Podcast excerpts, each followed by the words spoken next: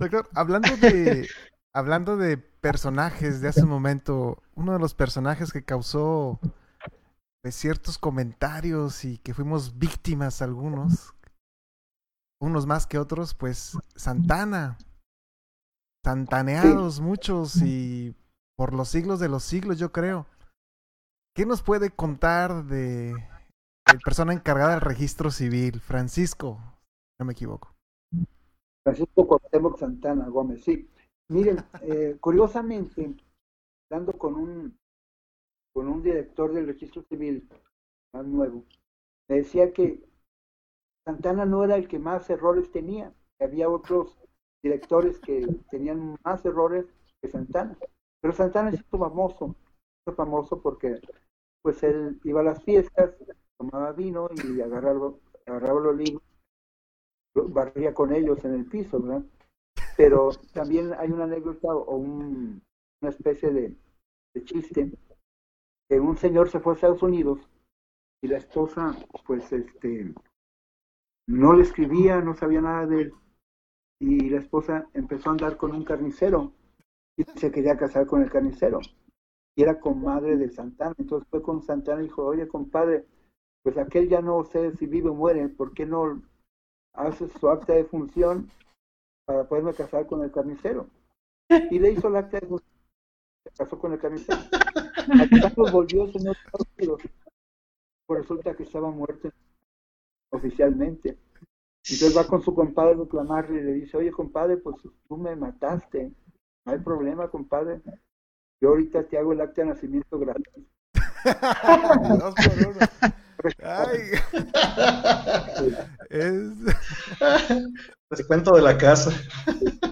Entonces, pues, hubo muchas Santana. Parece ser que hubo otros directores del, del registro civil con muchos errores muy, muy grandes. Yo conocí el caso de una persona que no estaba registrada. Y fue a Tepic y resulta que nunca lo registraron. Entonces tuvo que registrarse en Tepic ya grande porque pues acá le hacían un acta, pero no sé cómo empezó eso de hacerle su acta, pero le copiaban un acta vieja y le hacían una nueva, que nunca veían en los libros hasta que se ocupó, que estaba en Tepic, sacaron un acta de, nacimiento para unos trámites, y allá en Tepic le dijeron, pues aquí no hay ningún registro de usted. Habló Islam y tampoco, entonces ella no estaba registrada. Y, y tenía sus actas de nacimiento. Oiga, entonces hubo muchas cosas muy interesantes eso de del carnicero, ¿no era Pablo eh, de los, Tigres del Norte, Pedro? que se le casó. la señora pues le pidió que lo matara el marido, su acta de función para, para poderse casar con un carnicero. Pero eso pues fue hace, dos años, tal vez a unos 30 o 40. Eh, otra de las cuestiones en mi percepción es que cuando uno se va a ranchear, ¿no? Va a lugares pequeños, grandes, altos de Jalisco, por ejemplo. La mayoría de las fiestas de un pueblo son, pues, patronales. Y en Ixtlán la característica es que las meras fiestas, pues, son paganas. Unos dirán que el cumpleaños de Porfirio Díaz, otros dirán que la independencia, y otros preguntarán de quién o de qué, ¿no? Si somos independientes. Pero, ¿por qué pasa eso? ¿Por qué el, ese septiembre en lugar de el día del Santiago Apóstol, por ejemplo? Bueno, ustedes recordarán que, que Islam era liberal. En el siglo XIX ¿Cómo? Islam fue liberal.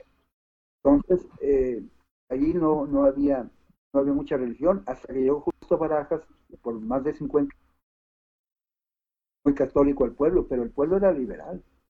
¿Mm? a Juárez. Cuando eh, dice liberal, cuando dice liberal, como qué hacían que otros lugares no hacían, o sea, qué exactamente. No iban a misa.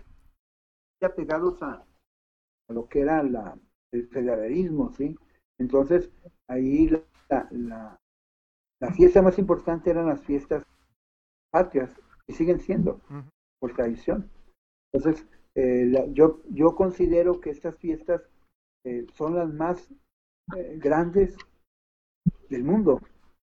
las fiestas patrias, porque yo hice una investigación en, en el 2010 y no hay ningún lugar, ni siquiera en Guanajuato, donde fue la cuna de la, de, la independencia, que se celebre tantos días y con tanto fervor las fiestas patrias que en Islán del Río. En llega a, a celebrar 15 días las fiestas patrias y se cierra la calle, como 40 o 60. ¿verdad? Todo el mundo baila y todo el mundo toma y son fiestas de día y de noche, entonces no hay un lugar donde se celebre así las fiestas patrias. Y precisamente es por su origen, por su origen este, liberal. ¿Mm? Yo pienso que las patrias en Israel se empezaron a, a celebrar por allá por 1824, cuando Santana empezó a promulgar el nacionalismo por todos lados. Y se siguieron con Juárez, y se siguieron con Porfirio Díaz, y se siguieron pues en la revolución y fecha actual. Entonces, es la fiesta importante, por encima de Santiago Apóstol, que es el, patrono del pueblo. A veces ni, nos acordamos de Santiago Apóstol, no le celebraron nada, pero para las fiestas patrias sí, todo el mundo hace su celebración.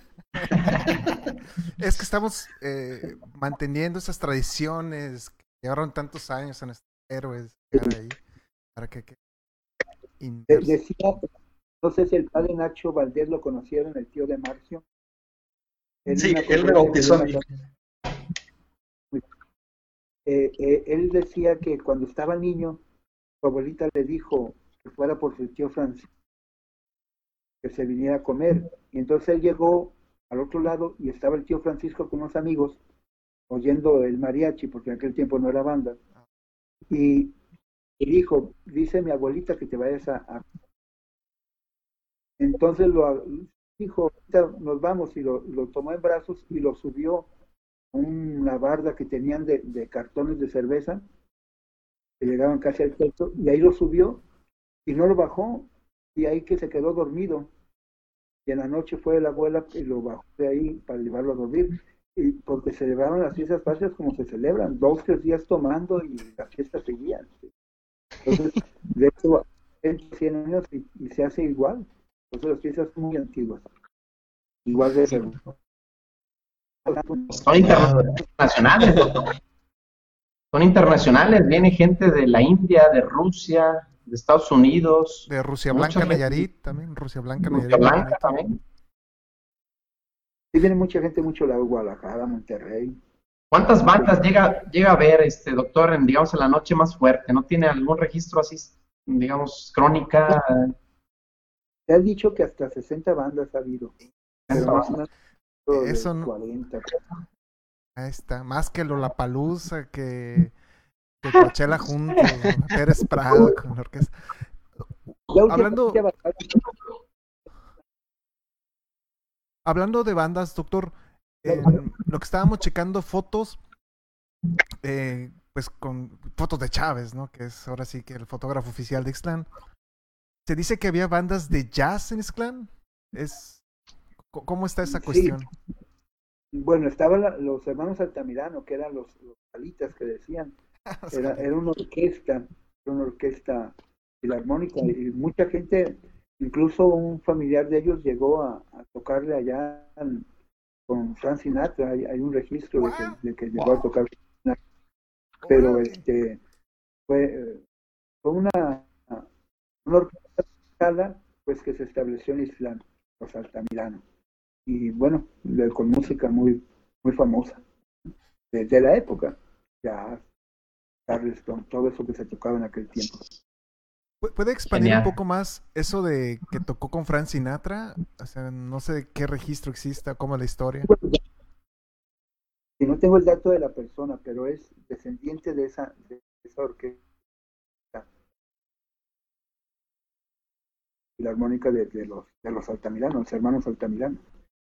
Porque ellos se establecieron en Cala, en y en Santiago. Se fueron siguiendo la feria de Santiago y mucho la familia de ellos. Y un heredero de esa, de esa familia, un- de la segunda generación, pues se fue hasta allá, hasta, hasta las ligas mayores, a Estados Unidos, ¿verdad? y tocó un tiempo con, pues quizás a lo mejor fue muy corto tiempo, pero sí tocó con él. La familia de Altamirano tiene ese registro.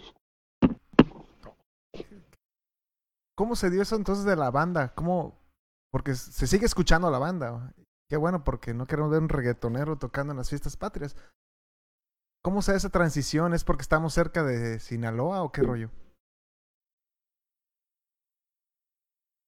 Yo pienso que sí. Además, este, la región de acá de, de eh, pues era, había franciscanos, había frailes, los enseñaban a tocar instrumentos. Pues, y con nota, incluso hubo muchos maestros, todavía existen algunos maestros que saben tocar muy bien. Entonces ellos fueron los, pues de ahí es donde emana todas las, las bandas que, que, van a Islam, de la meseta, de esa región, que de padres a hijos, pues sigue la herencia. Esto es muy antiguo, muy antiguo y bueno, venían las banditas, tocaban en Islam y agarraron cierto recorrido que todavía lo hacen, Santiago, lugares. Cuando la banda pues no era escuchada como es escuchada ahorita. La gente casi no le gustaba la banda, nomás en para las fiestas patrias. Y ahora pues ya es, es de calidad la música de banda, todo el mundo la escucha.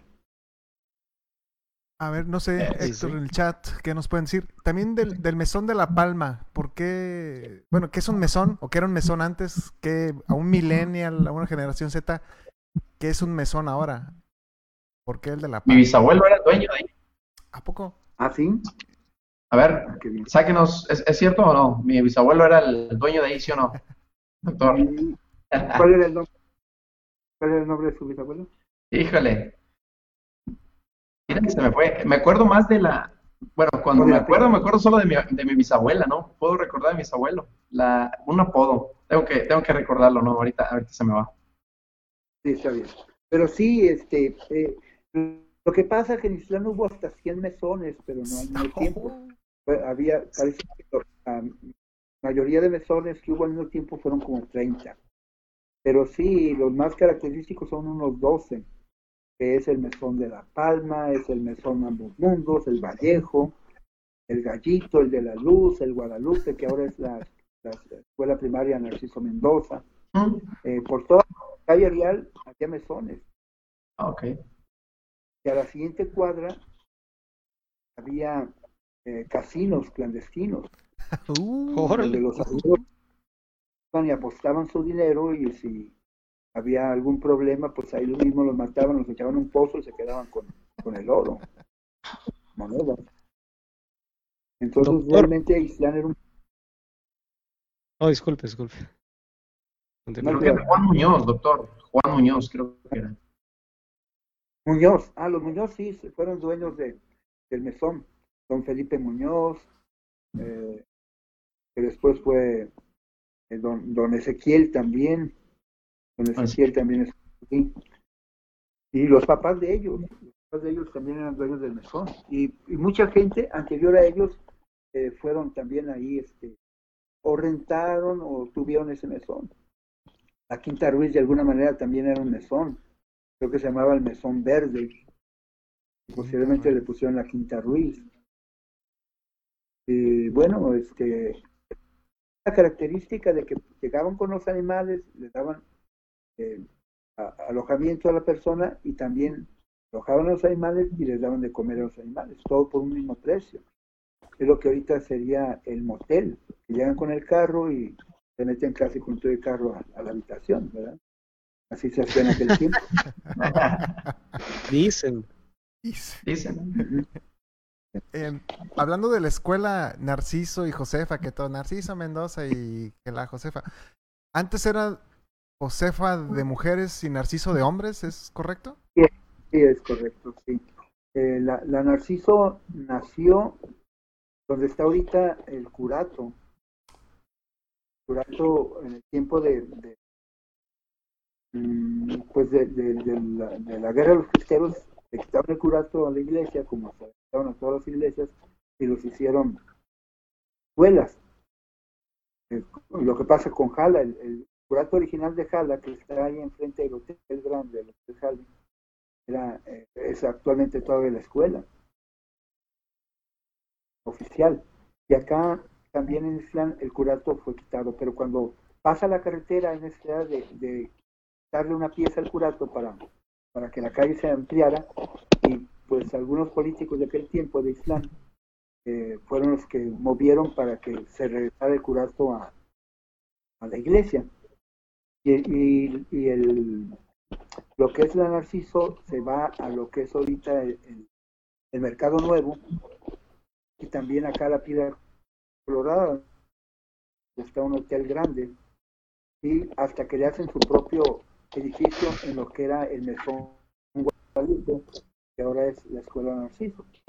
Y la Josefa pues se estableció en 1948 de las niñas y acá era de los niños. ¿sí? Antes así había escuelas para niños y escuelas para niñas.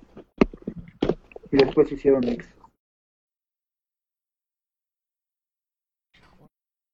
Eh, también nos... Aquí tres estuvimos en la Josefa y Jessy, tú estuviste en Narciso. Narciso, ¿no? Ah, muy bien. Narciso y tres. Y Josefa. En el B. Amado Nervo. Amado Nervo. Amado Nervo es la única secundaria es federalizada, ¿no? En la mañana.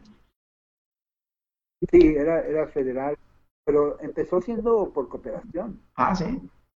Amado Nervo, sí. Amado Nervo eh, inició en el 56, en el 56, en lo que es la, donde estaba la secundaria nocturna. No, no. Ahí todavía existe una placa que dice la nocturna. Ahí fue la Amado Nervo, por cooperación. Cuando es Los- por cooperación, Los alumnos o sea, pagaban una colegiatura. Cuando es, es porque pagan, ¿no? Que la, Sí, por, por cooperación que pagan, sí. exactamente pagas. y, era- y ya después se hizo, se hizo federal. Federal y este y ya fue cuando cuando ya tuvo su edificio eh, todo tenido que se ha convertido en una de las escuelas más grandes de, del estado una de las escuelas más grandes del estado con mucha tradición A ver, Héctor, ¿qué nos dicen en el chat? Por favor, participen, recuerdo, like, compartan. Aquí estamos resolviendo sus dudas. Preguntas. Nos preguntaban Nos también platican una, antes. eh, una anécdota A de, ver. platican una anécdota agregando de lo de la lo que comentamos de lo de los carros que chocaron. Que, que también dicen que Trini Parra era una de las que chocó y que ella antes amarraba su, su carro con una cadena al poste de la luz para que no se lo robaran para que no se lo Sí. robaran. ¿No será hombre? Trinidad. Probablemente. no sé qué- probablemente sí No. porque pues en Yo creo que no dejaban manejar a las mujeres, era muy difícil que una mujer manejara Sí. Hoy en día sobre, sobre las fiestas patrias. Dicen cuánto, eh, como forma de chascarrillo, pero es, es, es cierto, es parte de lo que ocurre. ¿Cuántos detenidos nos agarran orinando, dice, en las fiestas? ¿Tiene algún registro del 15 de septiembre? ¿Cuál es el año más productivo? Dice Juan Carlos. pues sí Chivetón. pues, Saludos, saludos a Chevetón. Dios. Eh, doctor, nos practicaban también, nos preguntaban de las minas. ¿Cómo es que hay minas en Ixtlán? Yo no, nomás en la calle mina, pero que nos saqueaban y no sé qué. Nos pregunta Getsemaní Potter. bueno en Islán en lo que es la población minas eh, ahí en el municipio de los municipios aledaños y estas minas son antiguas desde que llegaron los españoles estaban buscando los españoles Entonces, el, la, esas minas pues no, no dieron mucho, pero sí tuvieron, que después de que los abandonaron los españoles porque se fueron, se descubrió Zacatecas y Guanajuato, entonces eh, entraron los franceses y los ingleses, eh, Cinco Minas, La Pupa, eh, La Dolorosa, hay una gran cantidad de minas en el municipio de Islán y también en Anacán de Cañas y Jala, donde dan un poco de oro, que todavía siguen dando, plata y, hierro y cobre, creo que es lo que lo que explotan de esas minas, en pequeñas cantidades. Pero sí, esas minas son desde el tiempo de, de los españoles. Oye, doctor, el y- ópalo, y lo no que- llega. Ópalo. Adelante. Y lo que hubo casas beneficiadoras, y donde está el, el hotel es una casa beneficiadora, ya no está la, la lomita enfrente de la de, de la estación de ferrocarril era una casa beneficiadora. Y en otros lugares había casas beneficiadoras que era, llevaban la piedra, la molían, le ponían en la soga y le sacaban el oro. Y bueno, por eso fue el emporio muy grande de Islán en el siglo XIX. Fue cuando Islán se hizo rico, porque se movía mucho oro de un modo y de otro, por, por la riería y por el, las minas. Y, todo el oro de la región pues llegaba aquí, se movía, aquí se vendía, aquí se, se traficaba con el, con el oro. Se comenta también que, que quizá ha de ser por, que- por lo que nos acaba de comentar, sin embargo, no sé si esto es real, pero se dice que en Ixtlán hay por muchas partes mucho oro enterrado en casas o no sé. ¿Sí? Uy. Porque pues no había nada, entonces lo, lo enterraban para protegerlo y bueno, se moría la gente y el oro quedaba ahí, o ha quedado ahí. Mucha gente eh, ha buscado el oro, pero quien se lo ha hallado es quien lo ha hecho de manera eh, accidental. Encuentran pues algunas fortunas se han encontrado en el centro de bardas, en pretiles, en corrales, ollitas, cofres de, oro. Durante mucho tiempo se han encontrado oro y se ha, se ha sabido de gente que se ha hecho rica encontrando tesoros de esta manera. Hasta dicen que el, cuando uno ve fuego, que sueñan y que el ánima y todas esas cuestiones, ¿no? Esas leyendas salen por el oro. Sí, hay gente que pues toda su vida se ha dedicado a buscar oro y eh, la llama sí es cierto, de alguna manera si hay un animal o una persona ahí pues la fosforización va, va, a- va a lanzar una llama cuando se desprende el fósforo del calcio. Porque a veces eh, esos tesoros mataban a alguien ahí y lo enterraban en el mismo tesoro, ¿verdad? De alguna manera, pues, pues, ahí están, animales o, o el mismo el mismo metal desprende alguna luminosidad o gas, ¿verdad? Y de esta manera, pues sí. Pero pues casi siempre quien se encuentra esos tesoros es de manera accidental. Quien los anduvo buscando, pues nunca los, no los encontró, ¿verdad? Tal vez alguna manera. Ahorita, ahorita que habla de oro y que Cristian maneja un poquito el tema de las leyendas. Yo recuerdo de niño nos íbamos al, al famoso Pozo de Cristo Rey, ¿no? Este, donde se jugaba béisbol, fútbol, y recuerdo que nos platicaba una leyenda que no sé si sea originaria justamente de ese lugar o haya sido de otro lugar y simplemente lo adaptaron. La famosa leyenda de las manzanas de oro, ¿no? Que en cierta fecha, no recuerdo, que habría una pared de tierra justamente ahí en, la, en, la, en el pozo de Cristo Rey, que alguien entraba y que tenía que sacar todas las manzanas y no, no podía salir con ni siquiera una. No sé si usted nos pueda corroborar esa, esa leyenda. Sí, esa leyenda es muy antigua, es del tiempo de los arrieros. Pero yo tengo la idea que, que más o menos la puerta de esa ciudad perdida que hablaban es por acá, por, el, por lo que es la prolongación Hidalgo, por lo que es la calle que va hacia la zona arqueológica. Porque sí, se hizo en el tiempo de 1940. Yo la de ahí tomaron material, por eso es ese pozo. Anterior al 40 no existía ese pozo. Pero lo que sí existe una leyenda ahí cercana es sobre la cadena. No sé si han leído ahí, hay una palmeta que puso Manuel Benítez y Espinosa. Era una cadena que, un pozo con una cadena.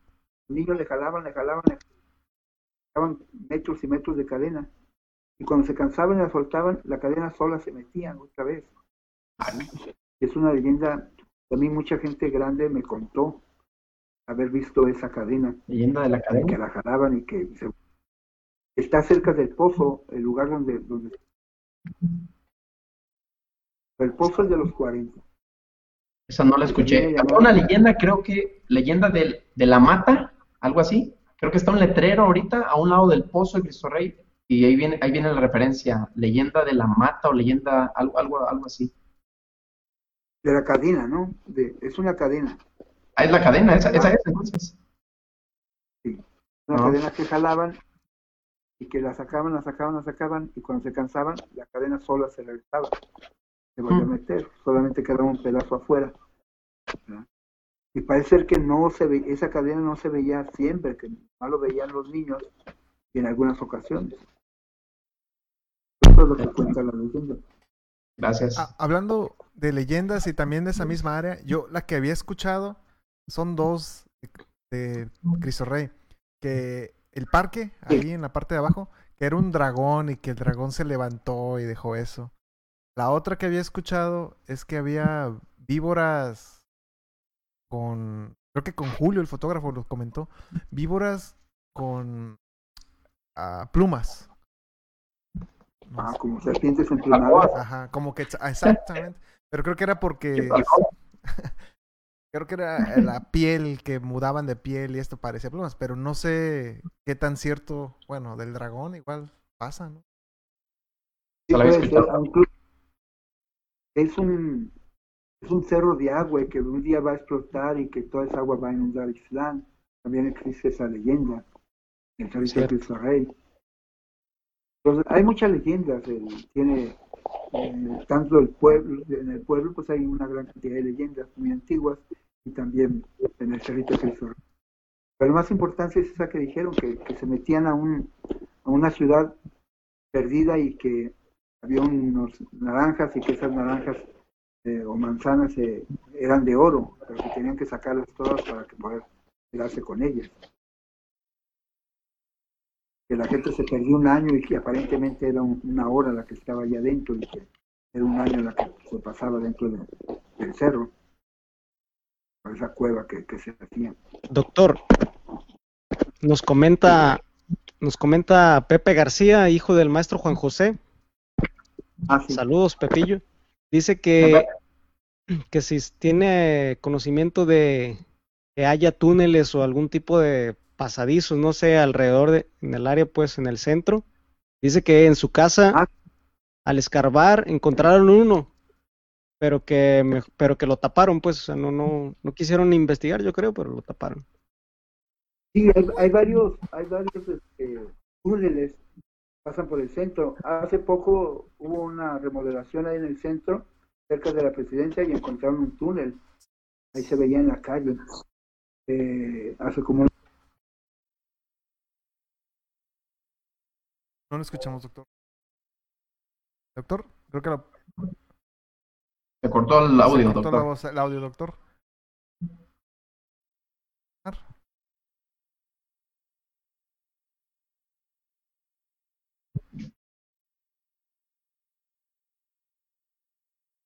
Ahorita, doctor. Eso de los túneles, ¿no? Porque también hasta en Jala hay túneles ahí. Está interesante en lo de los túneles. Sí nos había comentado Pepito algo de eso, ¿no? Túneles. ¿Quién sabe? Una ciudad perdida. Una civilización perdida. No sabemos. A lo mejor nada más era para esconderse, no sé. los- También, ¿no? En los cristeros y tanto balazo. Eh, O los del. Seguimos, seguimos sin escucharlo, doctor. No lo escuchamos, doctor. A ver. Quizá esté muteado su micrófono. Eh, nene, bueno, cuando hablen igual un poquito abajo la voz porque se escucha la diferencia. No sé, doctor, a ver, ahorita que no sé si esté en mudo el el teléfono. ¿Qué dice la banda del chat por mientras? A ver, ¿qué nos dice? Carmen Sánchez, un saludo. Díaz Huiza Ramón, Lupita Mag. Denle like, denle compartir. Recuerden, eh, está la no, rifa, porque no va a ser rifa. Un libro. Los requisitos son un like, un like, son un like, compartir, un me gusta, compartir y le vamos a dar. Vamos a, Baltasar, a sortear. sortear. Rancho. sortear un libro. Los lo haremos llegar a, Doctor, a donde sí, corresponda. no sé si puede hablar para ver si lo escuchamos.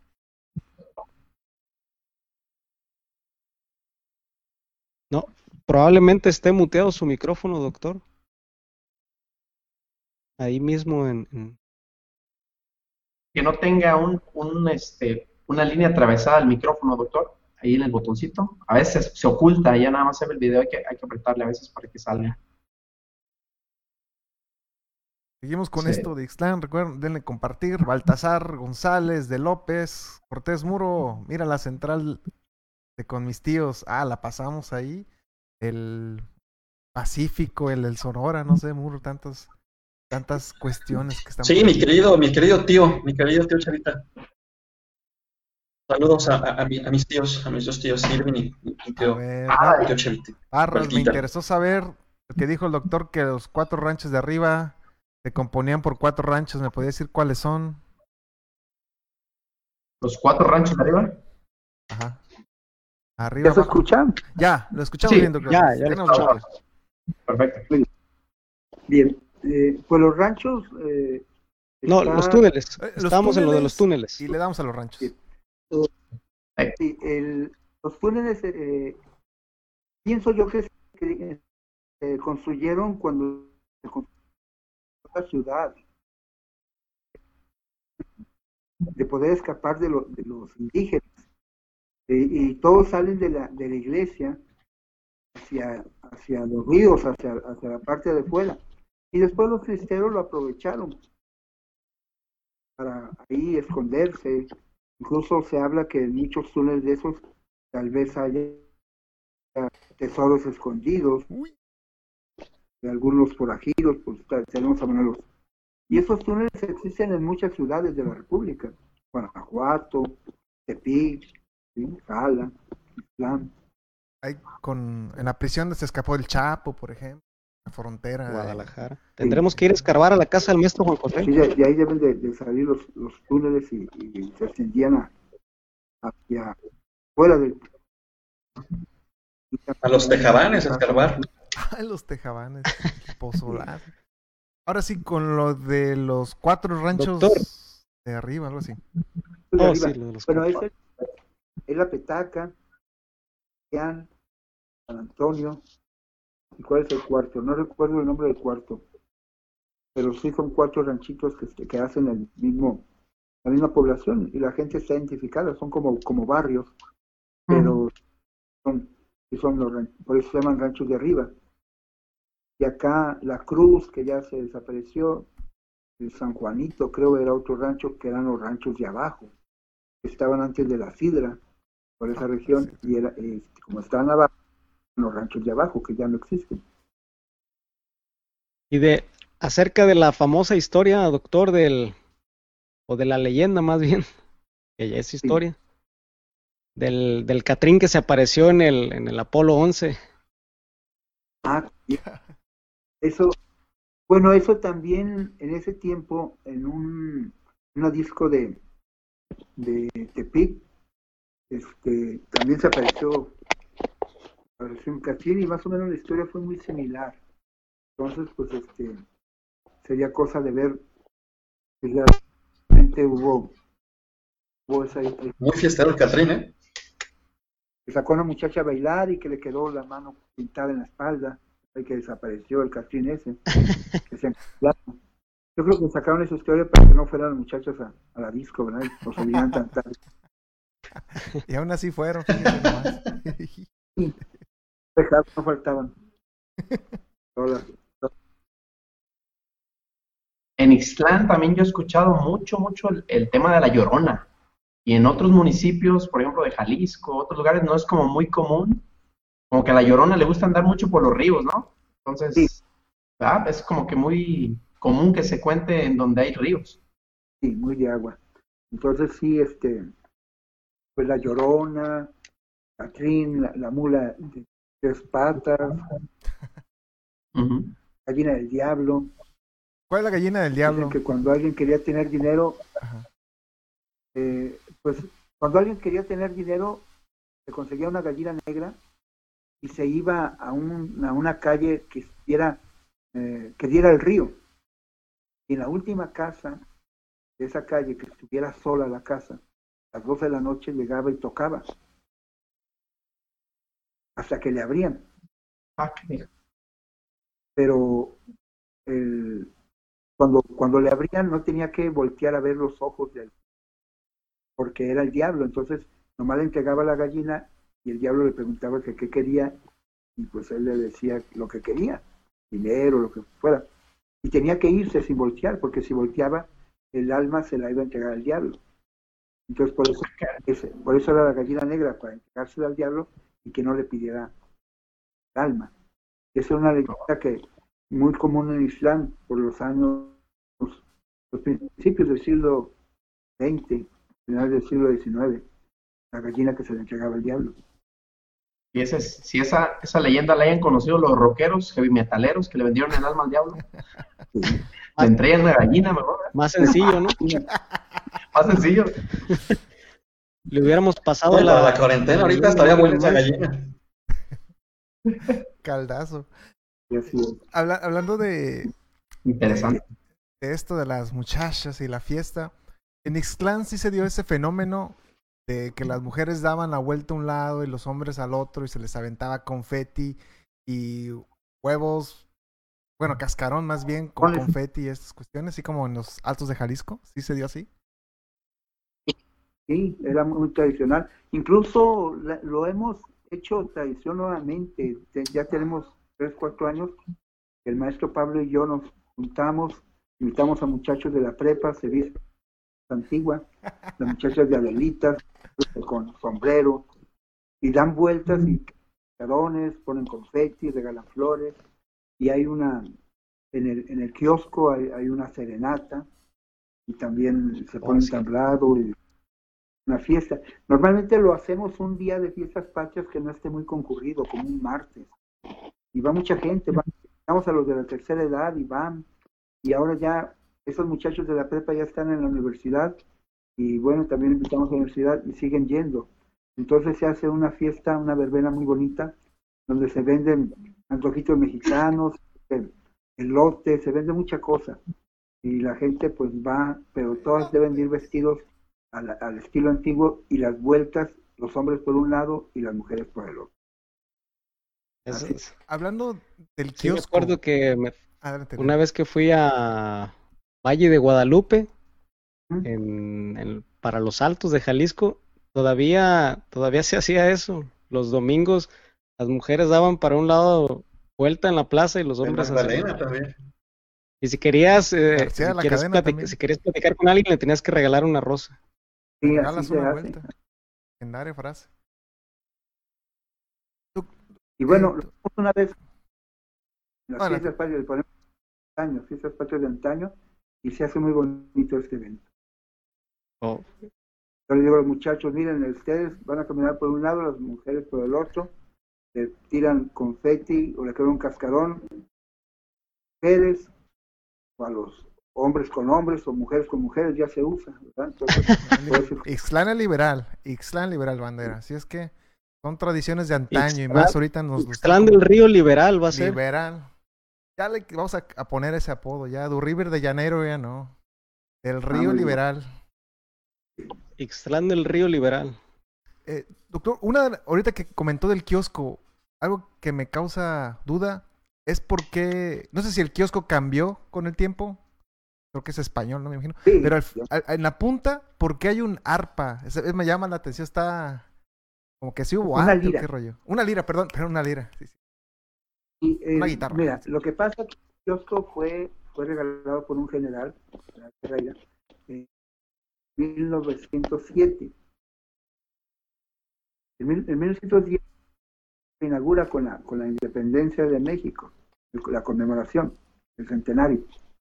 Pero se ha cambiado y esa lira que, le pusieron eh, fue por los años 80 cuando mi tío Toño Salinas, que era, era cerrajero, le encomendaron que hiciera el techo del, del kiosco, porque el kiosco es francés, es de fierro gaseado, a principios del siglo XX. Entonces él le hace y le pone una lira porque pues ahí se dan las serenatas. Las serenatas se usa para, para dar el grito, se usa para, para eventos importantes, se utiliza el kiosco.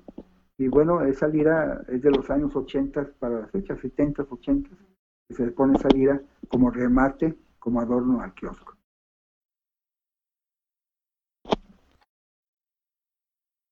Habla- hablando de grupos, la del mono verde, doctor. adelante. ¿No es eso? Aquí nos No, dice de la página de los Parras, Ixtlán del Río, Ajá. Dicen que hay una historia muy bonita, la historia del mono verde. Y dicen Sí. que ese mono con esmeraldas verdes está en un museo en Nueva York. ¿Qué será de, de lo que excavaron de la zona arqueológica? Sí, dicen que era un mono que de jade, de jade, hecho de jade, por eso era verde, o es verde. Y creo que, pues en aquel tiempo existían los moneros, los que excavaban y sacaban una gran cantidad de piezas, y ahí en el Hotel Roma hacía el intercambio con los, con los gringos que le decían, pero yo siento que muchos de esos gringos eran, eran europeos. Y, y compraban compraban las, las piezas. Y ese mono creo que lo compraron en 100 pesos. Ay, Y se lo llevaron allá a Nueva York y creo que allá lo vendieron en 100 dólares y luego esos 100 dólares se convirtieron en más cantidad de dinero que llegó al museo y el museo lo compró con una, por una buena cantidad de dinero. Entonces todo el mundo el que intervino en esa, en esa comercialización, pues ganó. Ganó el, el monero porque le pagaron 100 pesos de aquel tiempo, era una gran cantidad de dinero. El, billete más grande de aquel tiempo era de 100 pesos. Entonces le pagaron 100 pesos por algo que extrajo de la tierra y luego esos 100 pesos se convertían en dólares y, bueno, es un gran comercio. Pero sí fue ahí por la zona arqueológica. Yo recuerdo que cuando, pues cuando era chico, no sé si estaba como en la primaria, a veces nos llevaban como a excursionar a- por las orillas del, pueblo, entonces era muy común encontrar por todos lados, bueno, sobre todo cerca de la zona arqueológica, uno podía era fácil que encontrara mucha obsidiana, chitas Sí. y todo eso. Es que talleres de- que- en, en lo que fue el, el río, eran talleres de obsidiana, ahí era donde hacían pues, las puntas de flecha, los cuchillos, los buriles. Por eso hay mucha pedacera de obsidiana en esos que ya se ha ido acabando, pero todavía existía mucha pedacera Sí. de obsidiana. Esa piedra de obsidiana se hizo, bueno, la, la, la sacaron en una serie de Game of Thrones. Con eso podían matar zombies. Sí. Pues incluso la usan, algunos cirujanos oftalmólogos la usan como filo para, para hacer cirugías de ojo, porque dicen que, que cicatriza más pronto y que no causa infecciones, porque el filo que tiene la obsidiana o que logra la obsidiana antes, es un filo quirúrgico, Sí, corta, pero bonito, bueno, no sé, quirúrgico, pero sí. Filosísimo. Hablando de también de esas Sí, es- cosas, ¿cómo está, cómo está esa historia de la nieve de garrafa? ¿Por qué la nieve de garrafa es famosa? Ya más o menos nos lo han comentado en la página, pero ¿qué está registrado en la historia? Bien, eh, la nieve garrafa pues viene de acá, de la región de Jalisco y Michoacán. No área de adquisición, pero se estableció, sobre todo la familia Ruiz, fue la que estableció la nieve garrafa aquí en Islán, la hizo famosa. Y bueno, ya en cualquier parte del estado principalmente, con la nieve, incluso mucha gente que viaja a Guadalajara, Guatepic, eh, se baja de, la autopista por la nieve, por la, el pollo a la picha, por, por, la, birria, por los dulces de la carreta, la cocina. Y bueno, eh, esa es la tradición de la nieve de garrafa, que, que no es del pueblo. Prácticamente ninguna comida de esas es, es propia de aquí, pero se, se quedó, llegó para quedarse, se hizo famoso. No, ¿qué sería un platillo 100% de Ixtlán entonces? ¿O dulce de 100% de Ixtlán? pues no, la verdad no, no, no sabría. Lo que sí, eh, no de Islán, pero sí de, por San José de Gracia, esa región, está lo que es la copa de boda. Que yo considero que, que sería la paella española, algún, algún cambio regional y se quedó. La gente, cuando tiene una fiesta, tiene una boda, una fiesta personal, pues hacen la sopa de bolsa, que es muy rica, ¿verdad? Y se ocupan tres días para hacerla, porque hay que dejar de secar el pan, eh, hay que hacer un- una gran cantidad de cosas que yo no sé de cocina, pero, pero es un Buen ayuno. de aquí de la región.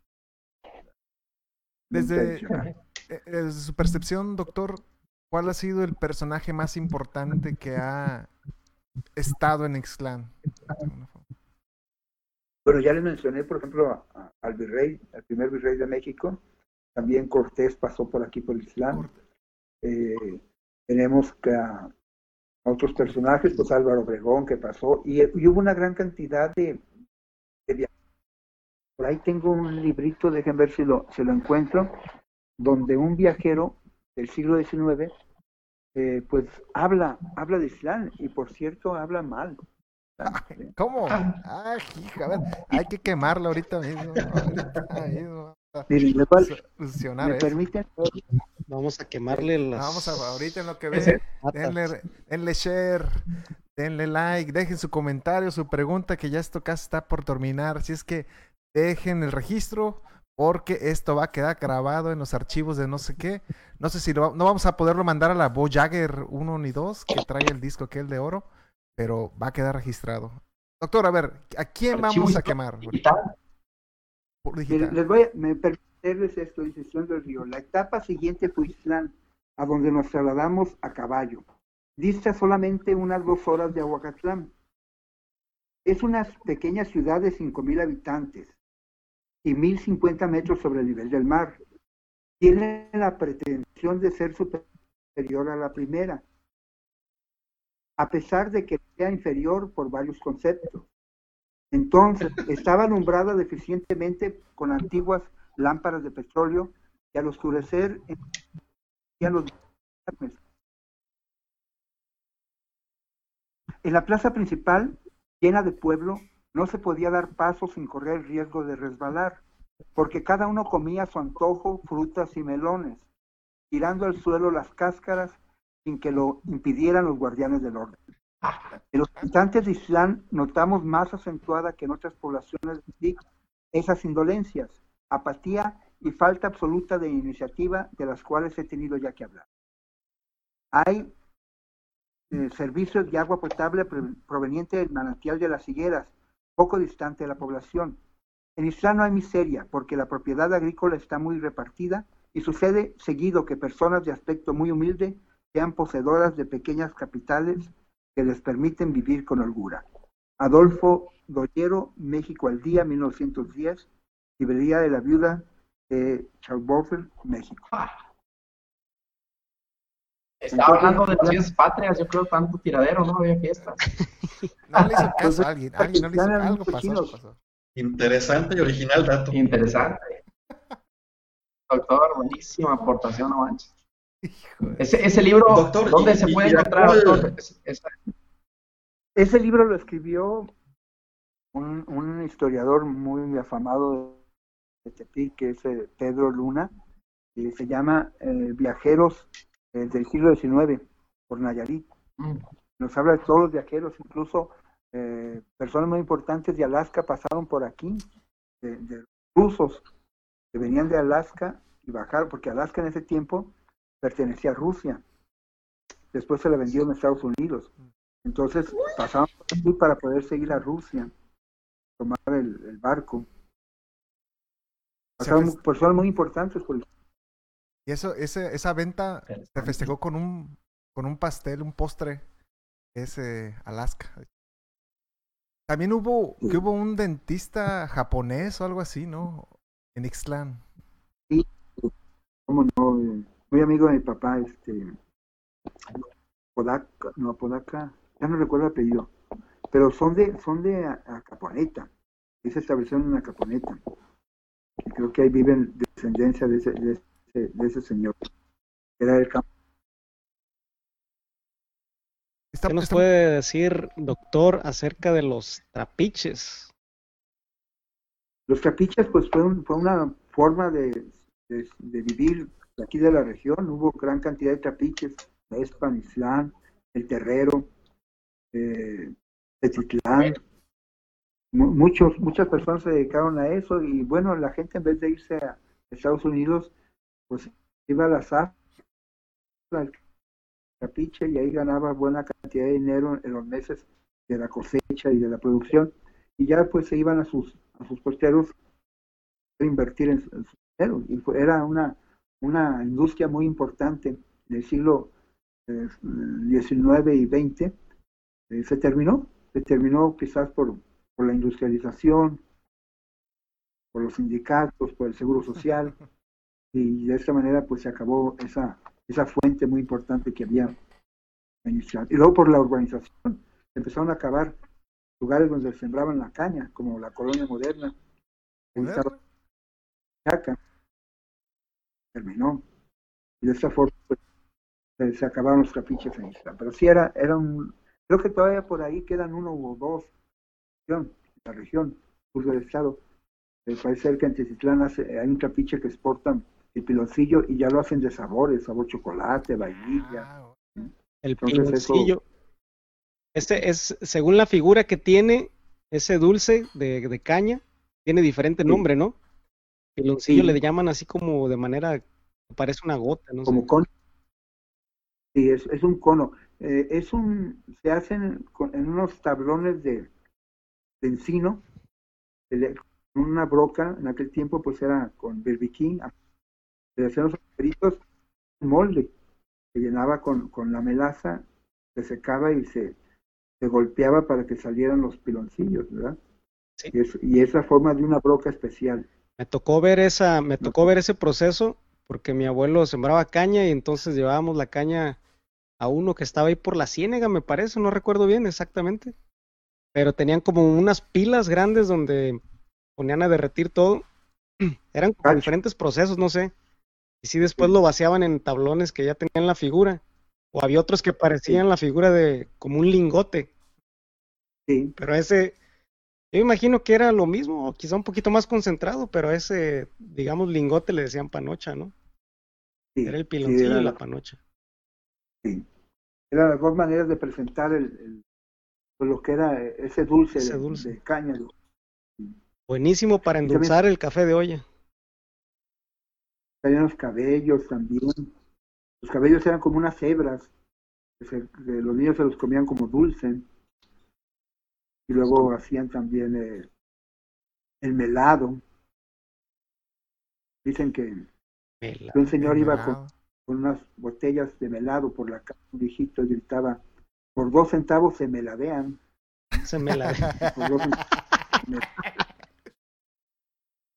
Ladean.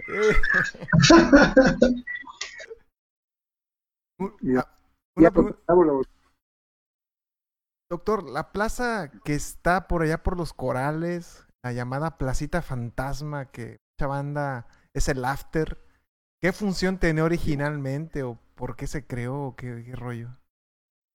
y esa, ese terreno era de Valentino Parra Camacho y lo donó para hacer para hacer una, una colonia, Santiago Apóstol. Y la plaza se llama Santiago Apóstol. Era el área verde de la colonia, que se fraccionó y se hizo un área verde. Pero ha servido para muchas cosas, para actos de beneficencia, para recreación de los niños, para festejos de algunas escuelas pero sí eh, no, no se le ha dado, ha dado una porque pues es muy poca la población que vive ahí, entonces como para una plaza pública pues es difícil, pero sí, esa plaza es, es el área verde de, de la colonia. Oiga, doctor, una preguntita. Eh, bueno, nosotros hemos hablado en este programa de muchos temas, incluyendo política, ¿no? Entonces, a mí siempre de niño recordaba escuchar mucho la colonia Che Guevara, ¿no? Y, pues bueno, uno en la infancia y con la, el, poco conocimiento que se tiene sobre política, sobre historia, pues uno decía, ¿qué es el Che Guevara, no? Yo pensé que era algo menos una persona. Entonces, ahora que ya, ya estamos centrados en algunos conocimientos, es ¿cómo es que surgió una colonia? Ya, ya, nos dice usted que era liberal el pueblo, pero ¿cómo es que surgió una colonia con ese nombre? ¿Qué, qué fue lo que trajo ese nombre? Eh, lo que pasa que todas esas colonias en el tiempo de, de don Emilio eh, M. González, eh, José Luis Sánchez, papá de Marisol, eh, hizo un movimiento a nivel estatal junto con otras personas para tomar terrenos y colonizar. Entonces Exacto. habían nombres de, de cierto comunismo, ¿no? Entonces, por eso le pusieron Che Guevara, pues Che Guevara fue uno de los, de los líderes en, en Cuba. Entonces él le puso ese nombre a esa colonia. El chaleco y Zapata también surgen con él, ¿no? Creo. Y también el chaleco, la, la quinta de en, en Expan, otra colonia en, en Jalisquillo, en Jalisco, pues, lo que se conoce como Jalisco Nayarit, eh, la 2 de agosto en, era la Cartolandia de, de Tepic, que fue la primera colonia, ya en 1980, 79, 80, eh, fue la primera colonia que, que con esas características en el estado.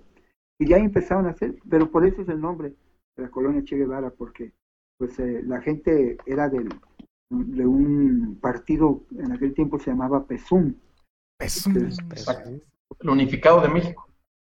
Sí, el unificado de México. que fue anterior era el PPS, que después siguió el PRD de alguna manera, este, eran partidos de izquierda y la gente que comandaba esos movimientos eran de izquierda. Exacto. con un conocimiento de, de la historia de Rusia y de la historia de Cuba. Entonces, por eso son los nombres de, de esos- de esas colonias. Eh, Digamos, Sí. por la mayoría de la gente o solo por la gente que se vio beneficiada de los terrenos. Por la gente que se vio beneficiada, porque realmente pues hubo personas que se perdieron la vida por esa situación, ¿verdad? O sea, infartos, esas cosas.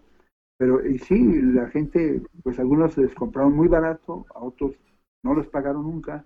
Entonces, pues sí, la gente, la dueña, por así decirlo, pues sí se vio afectada de alguna manera. Otros, pues ya viendo la situación, eh, mm, trataron, comerciaron y vendieron económico para que no les robaran de completo, sino que tuvieran alguna, algún beneficio. Entonces sí, se hicieron colonias. Islán en ese tiempo yo creo que se hicieron fácil algunas seis colonias o más Mm. de ese movimiento. ¿Y por qué, Tenemos las arboledas, otras colonias así. por, por qué se llamaba Esteban Vaca Calderón el chaleco o el chaleco Esteban Vaca Calderón enchalecado? Y le pusieron nombres de la revolución. Entonces, Esteban Bacal Calderón es su nombre original, y las calles tienen nombres de Rafael Buelna, de, de este, Eufemio Zapata, de todos los revolucionarios. Pero la gente le co- lo conoció con- desde un principio con el nombre del chaleco porque pues se enchalecaron el terreno. ¿Cómo es eso, doctor? A ver, echen. deja- Pásame el jabón Roma, mano. Dice, me voy a meter en proceso, doctor. Lo que pasa que ese terreno originalmente era de la familia Romero. Y bueno, ellos entraron como paracaidistas, se quedaron. Y era mucha gente de Michoacán y de otros lados. Realmente los, los que hicieron el movimiento ya son muy pocos los que viven ahí. Mm. Posteriormente, ya, ya que se fraccionó, pues vendieron y mucha gente compró. Pero realmente los, los originales ya casi no están. Hay muy pocos. Pero por eso la gente le llama el chaleco y el chaleco. Eran terratenientes, doctor. La gente era, eran, digamos, este, ah, caciques, digamos, de, de la época, o eran personas que heredaron, o cómo fue ahí, la- la- los poseedores de los terrenos originales. Mm, Pues yo pienso que, que compraron, porque por ejemplo, el- la persona, el dueño original del chaleco, lo que conocemos ahorita como el chaleco, era don Fidel Hernández, que de alguna manera él era un señor muy rico, que vivía donde ahorita está la tienda de don Miguel, eh, que le dicen el, el- grupo, ahí por, el barrio de los indios. Esa casa muy bonita era la casa de don Fidel Hernández. Y acá todo este plan de, de eso Esteban Vaca y sembraba papas, sembraba, pues llegó a sembrar hasta arroz.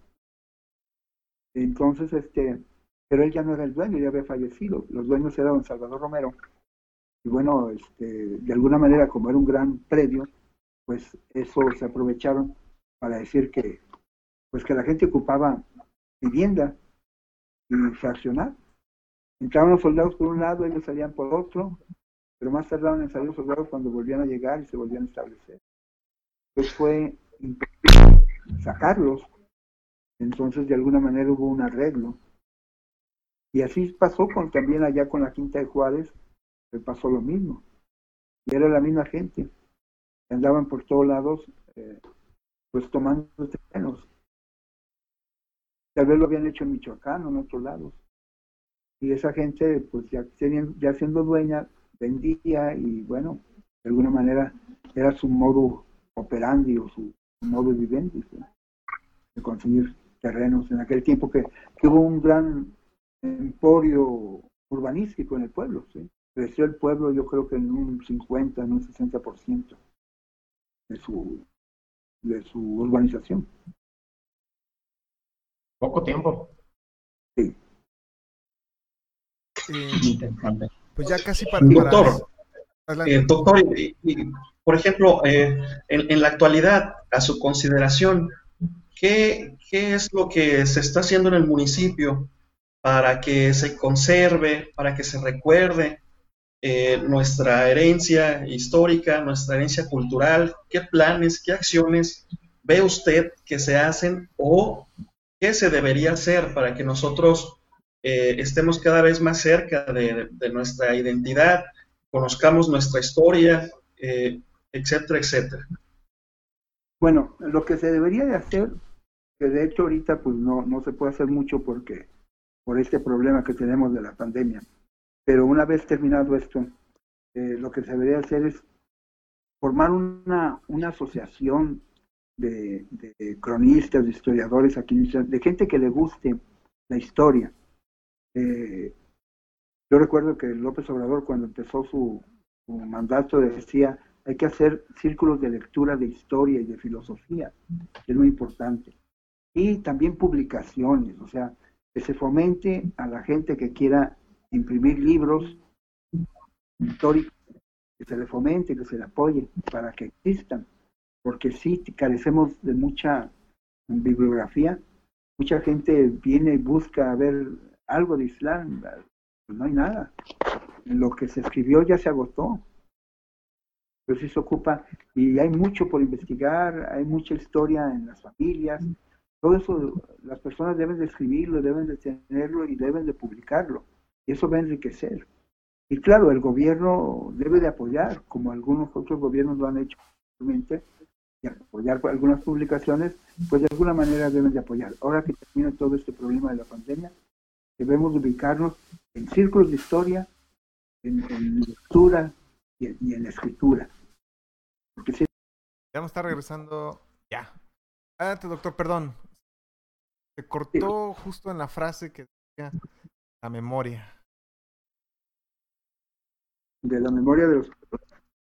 Pues sí, decíamos que, que formar pues grupos, eh, es, publicar eh, la memoria de, los pueblos siga existiendo y que la gente se inmortalice de alguna manera.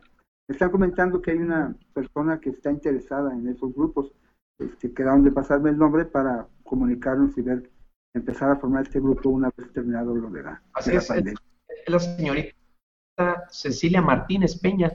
Yo con gusto me apuntaría a ese grupo de historia, dice, al igual que muchos excelences, aún hay mucho por contarse de nuestro bello pueblo. Y comentábamos ahorita este, que se cayó la, la transmisión, que yo considero, bueno, yo no soy en Ixtlán, me encantaría estar allá para poder realizar este tipo de proyectos. Yo considero que basado en el presupuesto eh, para cultura en Ixtlán, que es muy poco, los municipios, yo creo que la participación de, la sociedad civil es muy importante. Entonces, puede haber muchas personas, incluso formar un colectivo guiado por ustedes, doctor, eh, los eruditos en el tema, este, estas personas, pues podríamos, yo, yo me apunto en, las vacaciones, podríamos apoyarnos de la manera que usted nos diga, investigación, este, reunir documentos, buscar a gente que tenga documentos, fotos, hay gente que conserva fotos originales, documentos originales, que a lo mejor los tienen ahí muy resguardados y son algo muy importante para ellos y les cuesta trabajo compartirlos, es muy entendible.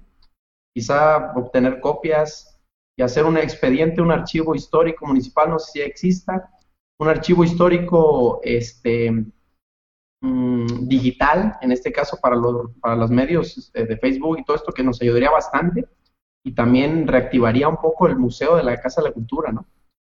Así es, es muy buena idea y yo estoy para, para trabajar en esto, qué bueno que, se empiece, que sea un granito eh, de arena que vaya creciendo y, hacerlo. Ahora que acabe todo este problema, nos ponemos y lo hacemos. ¿Dónde sería contactarse? ¿Algún correo, alguna red? Un... ¿Dónde? Pues mi correo, primero islan arroba hotmail.com. Este, Vamos a ponerlo ahí. Primero, primero Islam. Primero Islam. Primero Islam, arroba hotmail.com.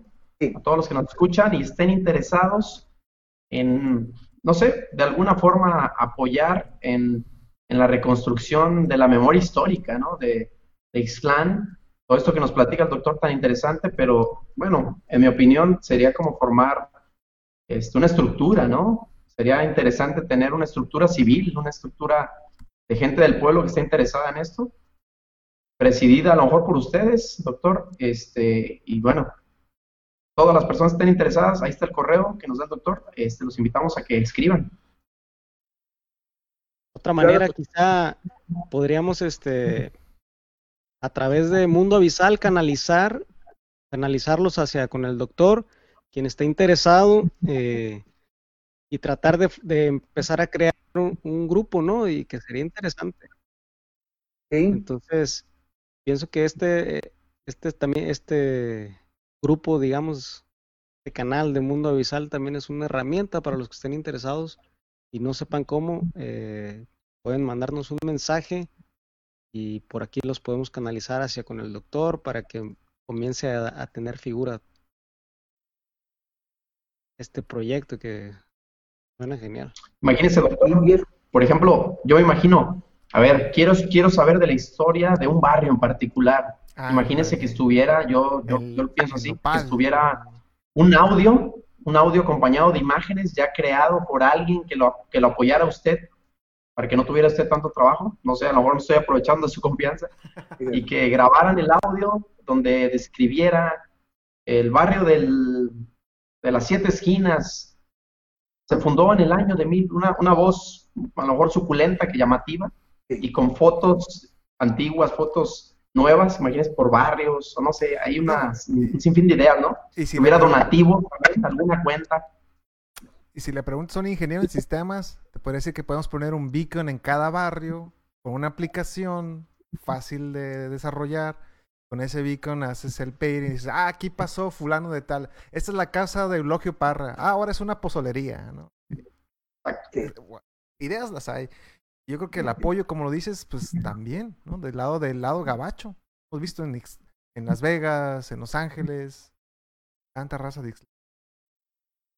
Bueno, eh, doctor, pues ya casi ya vamos dos, tres horas de programa.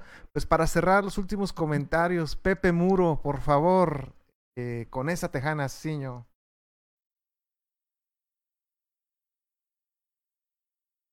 Muro, eh, ¿estás ahí? ¿Se me escucha? Sí, te escuchamos. Fuerte y claro. Sí.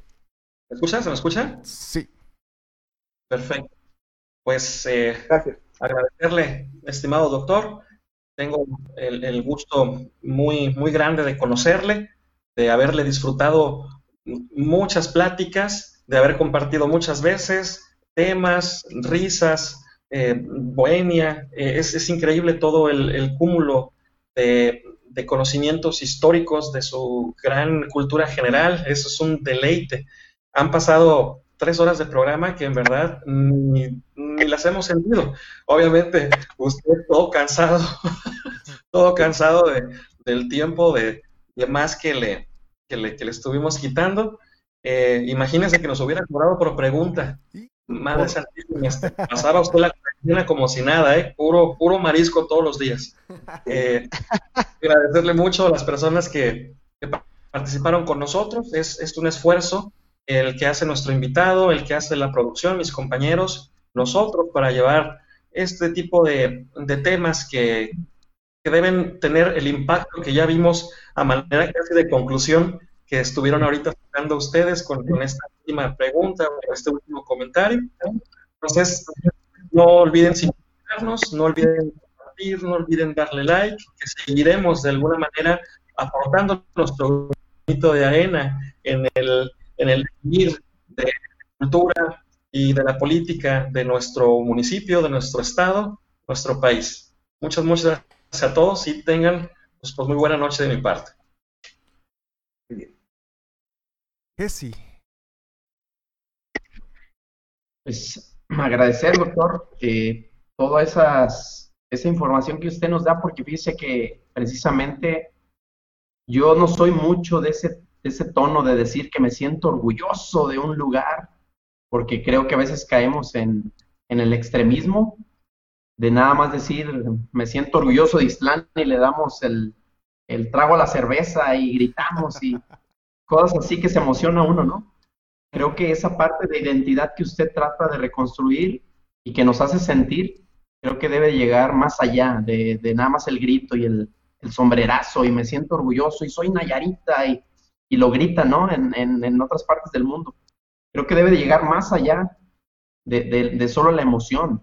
Creo que debe de llegar a, a reconstruir la esencia de un pueblo, la naturaleza de un pueblo, el origen, para construir lazos de amistad, ¿no? Que mejoren las condiciones de un pueblo, de cómo vive, de cómo se relaciona, de cómo eh, hay conectividad entre, entre las actividades productivas, todas las actividades de, sociales que se desarrollan en, un municipio.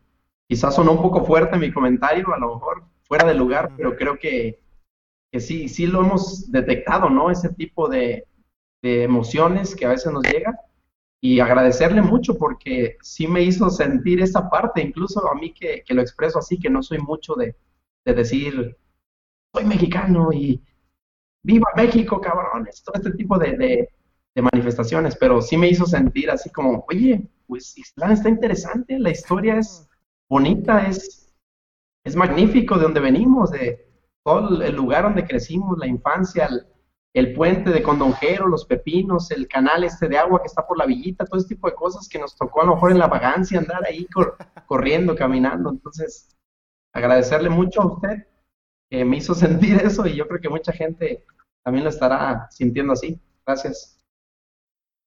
Gracias. Gracias, doctor. Héctor Saavedra. Sí, pues creo que Muro y Jesse han aportado bastante con sus comentarios en, el agradecimiento que seguramente no solo ellos dos, sino que yo estoy seguro que la mayoría de los que están viendo y escuchando sienten, ¿no? De, como comenta alguien hace un momento, eh, imagínese estar platicando donde normalmente usted se reúne con sus amigos y exponer todo esto, que ya mencionaba que aprovechar los, los, los, medios, cómo se van dando, ¿no? Estos sistemas que probablemente rieguen un poquito más la, la, palabra. Entonces, si está esta oportunidad, pues qué mejor que hacerlo de la mejor manera, con las mejores personas. Yo, yo lo tengo muy presente al doctor, eh, seguido que estábamos en, casa del maestro Benítez o en la casona platicando, era algo muy, muy, muy este, confortante estarlos escuchando hablar de cosas que, pues no sé, uno, uno cuando está eh, más chico todavía, no, no meramente está interesado en ciertas cosas, pero cuando las empiezas a escuchar, como que te van jalando, ¿no? Como lo que decía Jesse hace un momento. Pero es bueno todo esto, doctor, y porque yo creo que siempre hay que, hay que estar bien plantados de, de dónde venimos para saber a dónde vamos. Entonces esto es, es genial es genial que comparta palabras, su conocimiento, sus libros y ojalá que, que se logre e, este, digamos, chispazo de proyecto que nació, de crear un grupo, de crear cronistas quizá, ¿por qué no?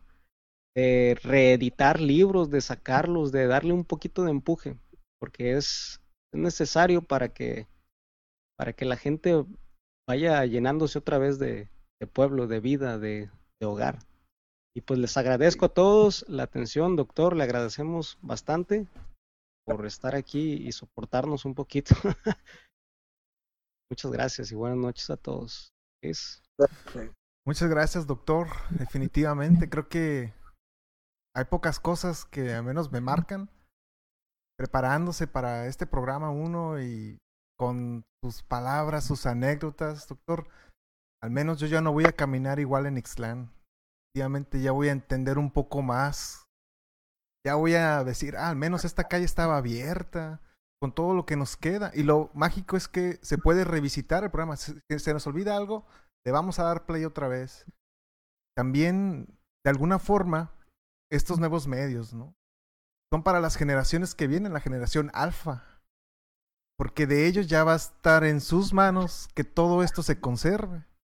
Que eso de que incluso alguien tocó en una orquesta de Sinatra, de Ixtlán. Bueno, todo, eso. Y muchísimas gracias, doctor, de corazón yo le quiero decir que esto ya a menos me cambió. Yo la forma de ver las cosas y la historia así.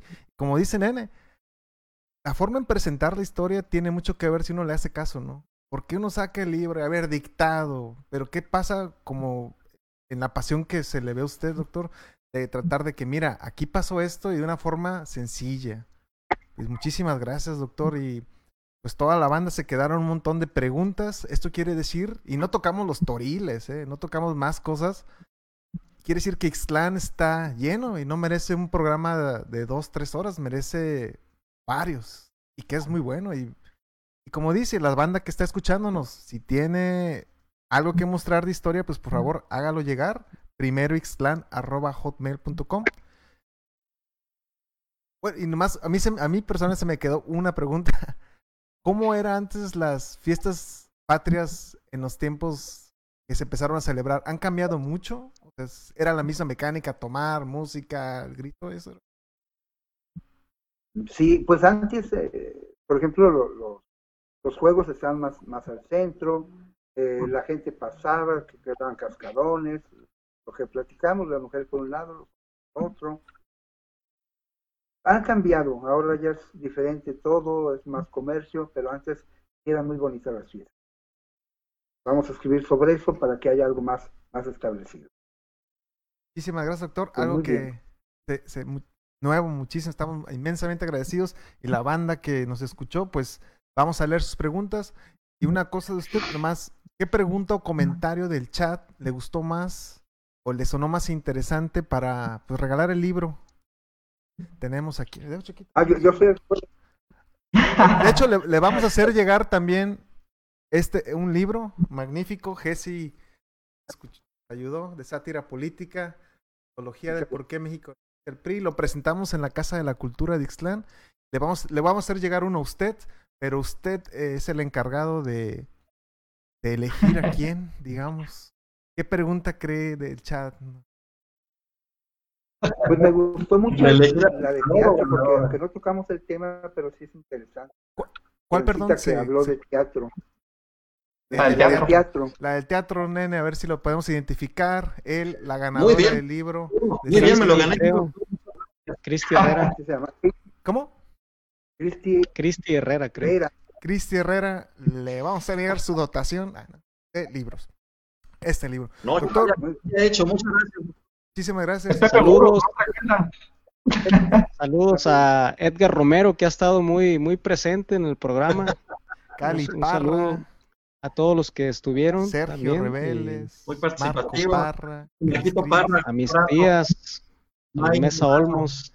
Víctor Mesa también, ahí, saludos. José Armando.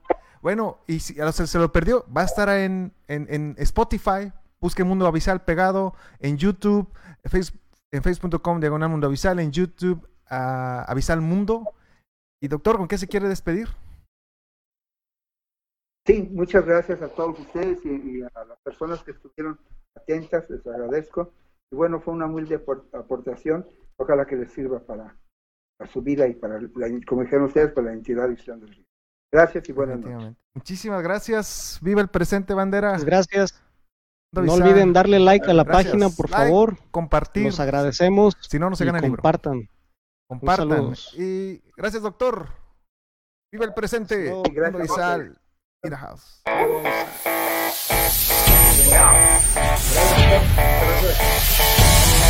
Gracias.